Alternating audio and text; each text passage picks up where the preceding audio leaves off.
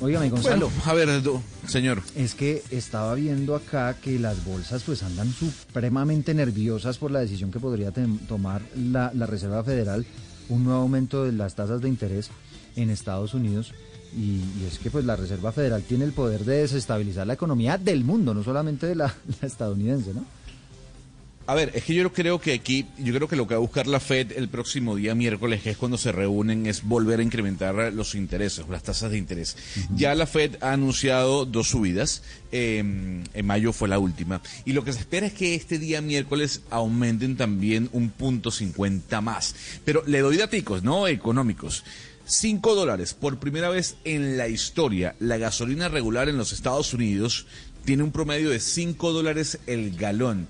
No solo eso, señor don Eduardo, durante lo que va de año, las, la bolsa de Nasdaq, que es donde se encuentra la mayor cantidad de empresas de tecnología, ha caído un 23% y la inflación en los Estados Unidos está creciendo de manera más rápida que lo que uno podía ver desde hace 40 años. O sea, los indicadores económicos en todo el planeta están advirtiéndonos de una posible recesión, ¿no? Claro, y cuando aumenta el costo de vida en Estados Unidos, ahí es cuando dicen, uy, hombre, entonces esto va a llevar a la Reserva Federal a subir tasas, ¿no? Eso ocurre como, como aquí en Colombia, que cuando usted tiene una inflación muy alta, pues usted ya prevé que el Banco de la República también va a aumentar tasas como para tratar de controlar un poquito el tema, y pues eso es lo que ha generado muchísima convulsión en el mundo económico, y no solamente en Estados Unidos, sino que cuando, como dice el dicho, cuando en Estados Unidos cuando Estados Unidos se agripa, a Colombia le da resfriado. Y aquí tenemos también nuestros propios coletazos de esas decisiones, eh, Sebastián,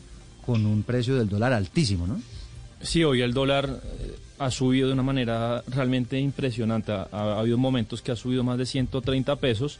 El viernes se soltó en 3.879 y el brinco que pegó hoy en Colombia eh, ya está por los 4.011 eh, lo que decía un poco Gonzalo, esta coyuntura es internacional, el dólar se ha apreciado en casi todas las monedas de América Latina y también el Bitcoin se desplomó, bajó a su nivel más bajo en 18 meses, por debajo de 25 mil dólares. Realmente el, tema es mundial y, el miércoles pues tendremos noticias. Bueno, mundo globalizado. Felipe Chapman fue director de la Bolsa de Valores en Panamá y hoy en día es director independiente de Banitsmo, que es una filial que tiene Bancolombia precisamente allí en territorio panameño. Señor Chapman, bienvenido. Gracias por estar con nosotros. Buenos días, muchas gracias por la invitación. Bueno, ayúdenos a entender por qué eh, pues está generando todos esos efectos económicos, particularmente en lo que tiene que ver, por ejemplo, con el precio del dólar aquí en nuestro país, esas decisiones en Estados Unidos y esa coyuntura ya, ¿por qué termina teniendo muchísima repercusión en el mundo entero? Con mucho gusto. Eh, a mi juicio está ocurriendo algo que era predecible e inclusive lo siento que está un poco retrasado con lo que anticipábamos mucho que iba a ocurrir Recordemos que la Reserva Federal es, un banco central atípico, un banco central fragmentado en múltiples bancos centrales, eh, en, múltiples, en múltiples bancos regionales dentro de los Estados Unidos.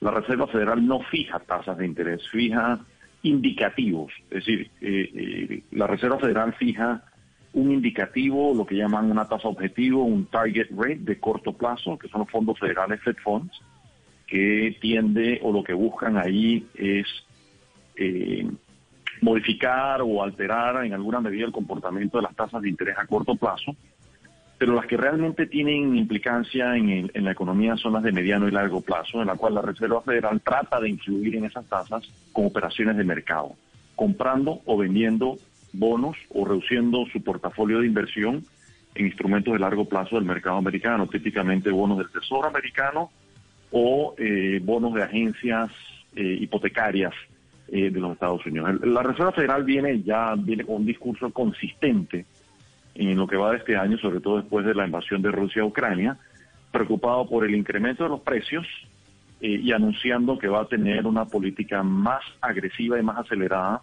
de dos formas. Una, del incremento de, la tasa objetivo de corto plazo y eh, un cambio sustancial en su política de inversión, su portafolio de inversión, que pasó de ser de un relajamiento cuantitativo a, un apretamiento cuantitativo, lo que llaman el quantitative tightening, ¿no? que significa reducir el tamaño de su portafolio.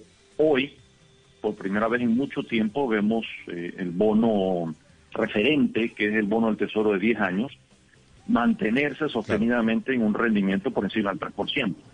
Eso es consistente con lo que venía anunciando o estaba buscando la Reserva Federal, un poco enfriar el crecimiento económico eh, en Estados Unidos y, lograr contener el incremento de precios. El mercado había estado básicamente eh, a contravía, a contrapelo de lo que venía anunciando la Reserva, manteniéndose las tasas de interés por debajo de su umbral, las bolsas o los indicadores de acciones subiendo a multiplicadores realmente eh, no consistentes con el escenario que acabo de describir. Así que lo que yo estoy viendo el día de hoy, eh, más que preocupante, y creo yo que es finalmente el mercado está teniendo un comportamiento más racional del que uno hubiese esperado, por supuesto. Pero, Al esperar el mercado que se incremente las tasas de interés, sí. No, pero ahí lo quiero interrumpir. Entonces, basado en lo que usted menciona, ¿se puede hablar lo que dicen algunos analistas, que habrá una recesión económica? No, yo no creo que vaya a haber una recesión económica. Ahora bien, eh, en la Reserva Federal, el mayor reto que tiene en este momento, recordemos que el mandato de la Reserva Federal son dos cosas, bien sencillo, es eh, el, los precios y el empleo. Esos son sus dos objetivos primordiales. Entonces ahora mismo enfrenta en los precios, se le ha salido de las manos, un incremento muy acelerado de los precios y un mercado eh, de trabajo muy robusto, eh, inclusive que, está representando un recalentamiento de la economía. Es decir, con un mercado de empleo a esos niveles, hablar de recesión me suena a mí que es un poco apresurado y aventurado. Es cierto, si las decisiones que tome la Reserva Federal hoy, el mercado en términos económicos no lo vamos a ver siquiera este año, muy probablemente lo veremos el próximo año con suerte. Así que las decisiones, e-, eso es lo más complejo de esto, ¿no? Que puedes tomar decisiones hoy y ver los resultados en 12 meses, 18 meses.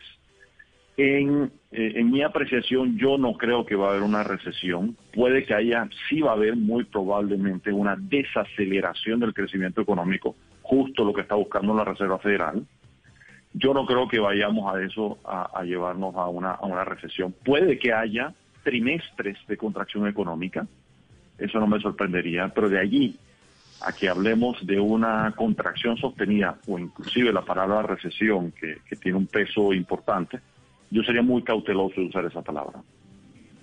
Bueno, creo que usted hoy en día es de los economistas o los analistas eh, disidentes, porque la mayoría sí están diciendo que el próximo año podríamos entrar en una recesión. Me encanta ser disidente.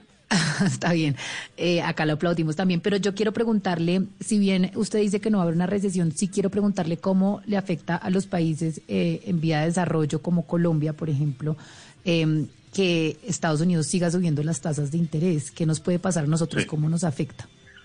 En el caso de Colombia, ustedes lo conocen igual que yo, que un incremento de las tasas de interés en el dólar eh, va a tender a, a fortalecer el dólar versus el peso colombiano, ya lo estamos viendo eh, y va eh, y eso obviamente para Colombia es, es una moneda de dos caras. Por un lado favorece, es una buena noticia para los exportadores, eh, muy mala noticia para los importadores. Buena noticia, por ejemplo, para y en exportadores incluye, por ejemplo, el petróleo y los productos derivados, todo lo que tiene que ver con combustibles fósiles, sobre todo con el incremento de los precios. Así que es una cal, una de cal y otra y otra de arena, ¿no? Para países como Panamá que utilizamos el dólar también hay afectación. Eh, en la medida que el dólar se aprecia, se abaratan nuestras importaciones, pero igualmente, a diferencia de Colombia, nosotros perdemos competitividad ante nuestras exportaciones. Por ejemplo, atraer turistas de América Latina cuyas monedas se van depreciando se vuelve más difícil y más costoso, menos atractivo.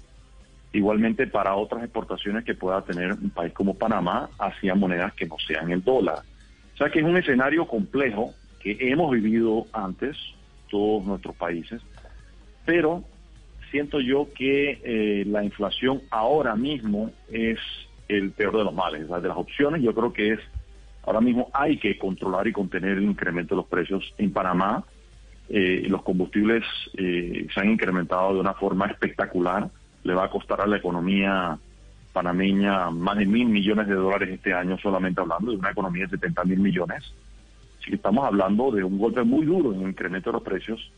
Así que dentro de los escenarios, lo más eh, eh, tenemos un paciente que la está pasando mal, pero lo más crítico ahora es contener los precios.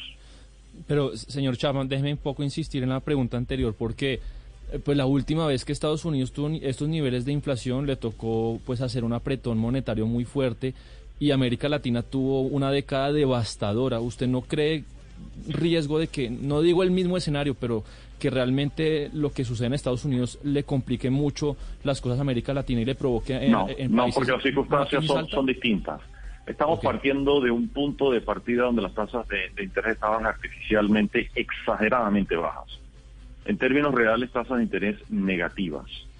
Eh, eso tiene el riesgo de crear burbujas, de crear desequilibrios, eh, de crear realmente irracionalidad en el mercado. Así que el punto de partida que estamos eh, partiendo hoy en día estamos hablando de tasas de interés supremamente bajas, lo cual le da un espacio de, mano, de maniobra muy alto a la Reserva Federal. A diferencia de cuando si las quieres bajar para estimular la economía y estás muy cerca o estás en tasas negativas, el efecto de reducir las tasas de interés eh, es muy poco, el efecto que puede tener económica. Así que en ese sentido yo estoy menos preocupado que en otras situaciones o en otras circunstancias históricas donde partíamos de tasas de interés muy altas. La gente pensará en la época de Paul Volcker, bueno, las tasas de interés eran doble dígito. O sea, el, bono del tesoro de 10 años, el rendimiento era 15%. Hmm. Hoy en estamos hablando de 3.2%.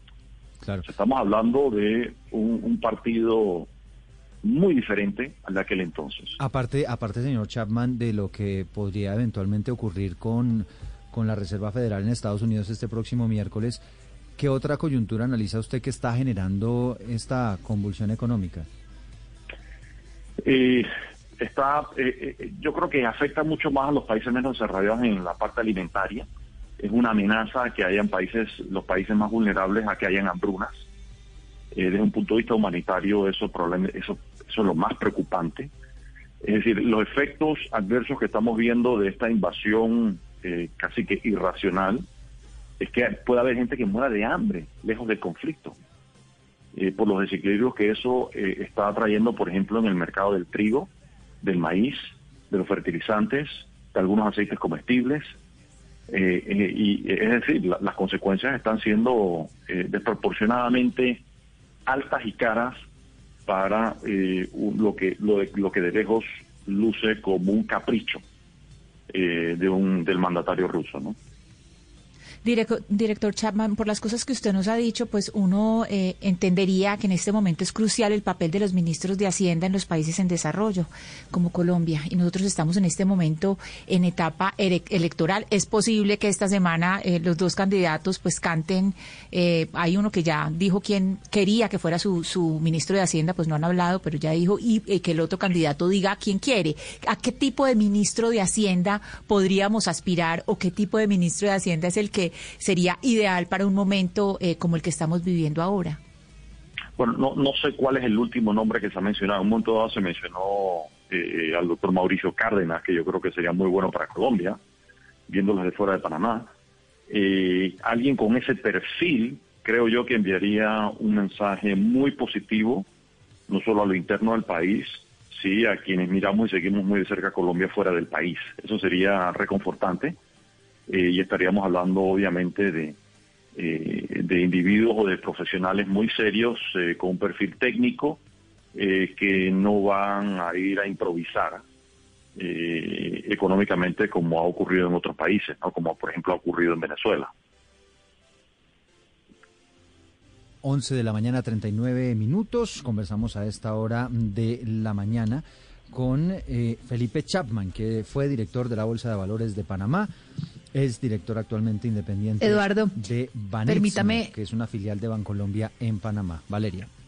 Permítame hacerle la pregunta eh, que, todo el mundo se está haciendo hoy, es el precio del Bitcoin, señor Chapman. No sé si eso sea su experticia o no, pero pues por mucho tiempo hablamos del Bitcoin como un posible refugio, eh, justamente cuando todo este caos ocurriera y lo que estamos viendo ahora es que se está comportando igual a, las bolsas. Entonces, ¿cuál es la explicación para que esté cayendo tanto el Bitcoin? Bueno, al lado de los que invierten en criptomonedas, esos sí son disidentes de verdad. Yo me quedo realmente en pantalones cortos en disidencia. Eh, yo no, nunca he sido muy fanático de las criptomonedas. Es un mercado cerrado que obedece estrictamente a oferta y demanda, es decir, no hay ningún activo físico respaldando esas monedas. Detrás de eso no hay oro, por mencionar eh, algo fácilmente comprensible. Así que está sujeto eh, a mucha mayor especulación que otras, por lo menos que si fuese una moneda más estructurada. y lo que estamos viendo es ese, ese, ese resultado, ¿no? No hay necesariamente un comportamiento que uno podría en alguna medida llamar racional, los que están invirtiendo en ese tipo de monedas eh, no sé si todos realmente comprenden lo que hay detrás de eso, donde no hay activos reales detrás de esas, de esas eh, anotaciones electrónicas eh, y se limita. Pero señor Chapman, hoy en día pues hay muy poco oro. Es decir, las monedas tampoco están respaldadas en nada, la bolsa tampoco. No, hay, hay insuficiente oro para respaldar una moneda. Quise dar ese ejemplo porque esto es una moneda nueva que que obviamente no tendría, no, no, tiene, no demandaría una cantidad de oro como la que tendría que demandar el oro o el, euro, eh, el dólar o el euro. Eh, en menores cantidades sí habría suficiente oro para crear una. No es que estoy sugiriendo que se cree una moneda, estoy dando un mero ejemplo eh, de que es, es una moneda que no necesariamente, es más, yo la encuentro hasta más especulativa que las monedas tradicionales, donde hay menos elementos o menos información para realmente que haya un mercado de formación de precios más transparente. Sí. Pero, señor Chapman, interpretando un poco la, la, la, pregunta de Valeria, es ¿y por qué la gente entonces decide en esta coyuntura, pues, sacar su plata de pronto de las criptomonedas y meterla en otros, en otros activos? Que puede ser lo que está pasando y eso es lo que podría explicar que esté cayendo tanto su precio. Bueno, uno solo puede tratar de adivinar qué está pasando por la mente de ese tomador de decisión, de ese inversor, ¿no? Eh, está obviamente la, filosofía tradicional de que la diversificación es eh, la regla de oro para uno protegerse eh, ante la volatilidad y están las decisiones de cobertura, decir, no tener todos los juegos en la misma canasta.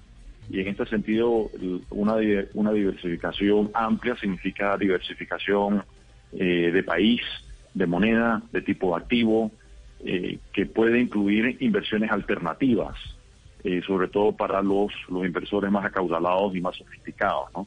Mm. Eh, habrá otros que están más en el ámbito de, especulación y verán una oportunidad de ganar dinero rápido. ¿no? De acuerdo. Pues es Felipe Chapman, exdirector de la Bolsa de Valores de Panamá, hoy en día director independiente de Banitsmo, que es la filial de Bancolombia en Panamá. Eh, estamos muy agradecidos, señor Chapman, por estos minutos. Con mucho gusto a ustedes por la invitación.